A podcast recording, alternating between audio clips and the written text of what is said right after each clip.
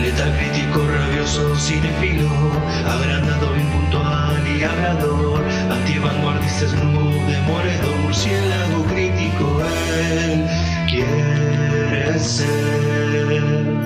Buenos días, buenas tardes, buenas noches, bueno, lo que sea que estén teniendo, bienvenidos a otro podcast del ámbito de Murciélago. El día de hoy hablemos de la primera, única y última temporada de la serie de A.B. Jacobson y Will Graham, basada en la película homónima del 92.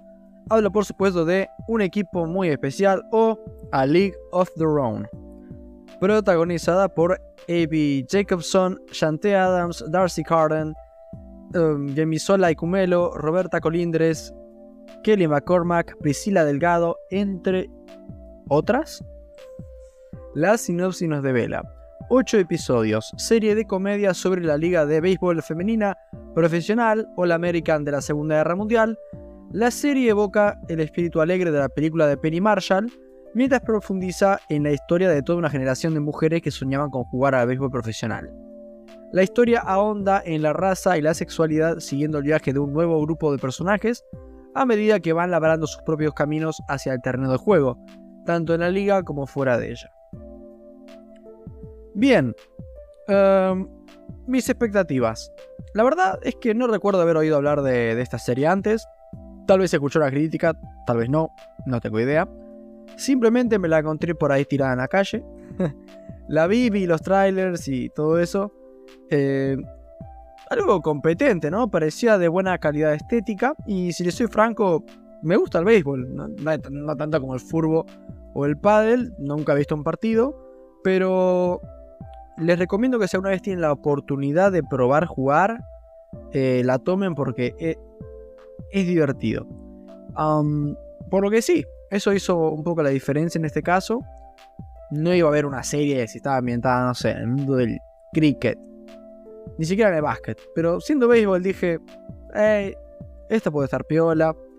Así que supongo que esperaba algo entretenido, con buenas dosis de este deporte y, algo de contexto social, ¿no? Ya que transcurre en la Segunda Guerra Mundial, dentro de esas épocas, más allá de que no tiene tiro ni nada, porque es en Estados Unidos. ¿Termina siendo lo que obtuve con A League of Their Own o realmente me llevé una decepción? ¿Está buena? ¿Está recomendable? Vamos a averiguarlo. Ok, comenzando con lo positivo, comenzaré diciendo lo más importante. La serie me entretuvo, realmente, es bastante dinámica. Y uno está bastante dentro, ¿no? Hablando del interés de esta historia. Pero sobre todo en la búsqueda de éxito de este equipo femenino de béisbol, ¿no? Las pitches. Que no son pitches como perras, sino pitches como duraznos. Es una diferenciación que a nosotros nos vendría bien aclarar. Eh, y es que en sí el equipo cae, cae realmente bien eh, en, su, en su conjunto, ¿no? Tiene sus jugadoras, eh, sus personajes más bien, bastante carismáticas. La mayoría no dejan de tener un solo rasgo o algo cercano por lo menos. Pero en conjunto funcionan. Uno genuinamente quiere verlas tener éxito, ganar. Buena parte por todo lo que tienen en contra, ¿no? El prejuicio sobre el hecho de que son mujeres por parte de la sociedad. Y a su vez la misma competencia interna con los demás equipos femeninos, ¿no? O sea, mm, es, un mundo de antagonismo, ¿no? Em, aunque sí, ¿no? Me gustaron los personajes en una buena medida, que sin lugar a dudas lo, lo que más disfruté eh, fue justamente lo que vine a ver yo, el béisbol. Y es que está filmado y editado de una forma en la que parece muy cool, ¿no? Parece algo re piola, muy dinámico, preciso. Y de vuelta, es piola, es cool, por así decirlo. Es como lo ves y wow, está zarpado. Ves una de esas escenas y en serio, no me vas a negar que el béisbol puede ser llamativo, no es aburrido.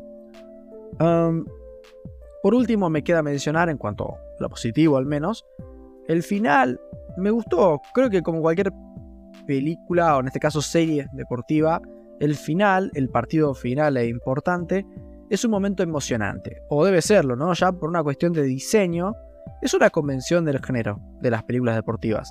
Y aquí por suerte pasan esta prueba con una buena nota. El final está, está bueno, está bien.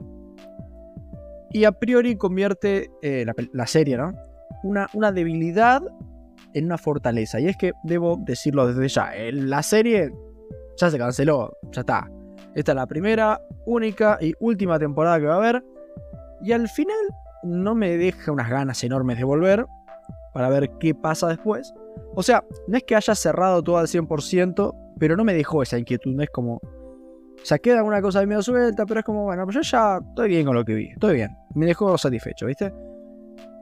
Paradójicamente me dejó a gusto, ¿no? Como que no cerraron con mucho gancho. O sea, un final sin mucho gancho que por suerte no lo tiene porque no podríamos haber visto más, aunque así lo hubiéramos querido, ¿no? Así que me voy con la, con la victoria en los hombros, ¿no? Es algo positivo accidentalmente.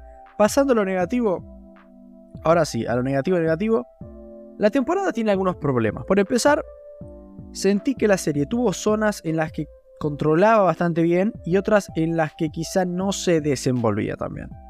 Todo lo que es deportivo, incluso, hey, lo dramático por momentos, pulgar para arriba. Cuando quiere hacer comedia, hacer chistes, no, no le funciona realmente. No es tanto, pero los momentos que lo hacen no está tan bien. Hay dos cosas importantes que mencionar sobre esta serie. La primera, eh, A League of Their Own es como dos series distintas, casi. Y el póster lo muestra bastante bien. Tenemos a dos chicas, una blanca y otra afroamericana, ambas ahí vestidas de beisbolista en el póster, ¿no?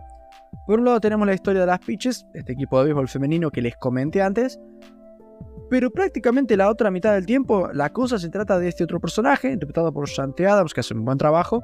El personaje llamado Max, Maxim, esta chica afroamericana que tiene las cosas hasta aún más complicadas, ¿no? Hablamos del antagonismo que tiene el equipo. Bueno, esta mina, peor, no le dejan entrar a ningún equipo por ser negra incluso.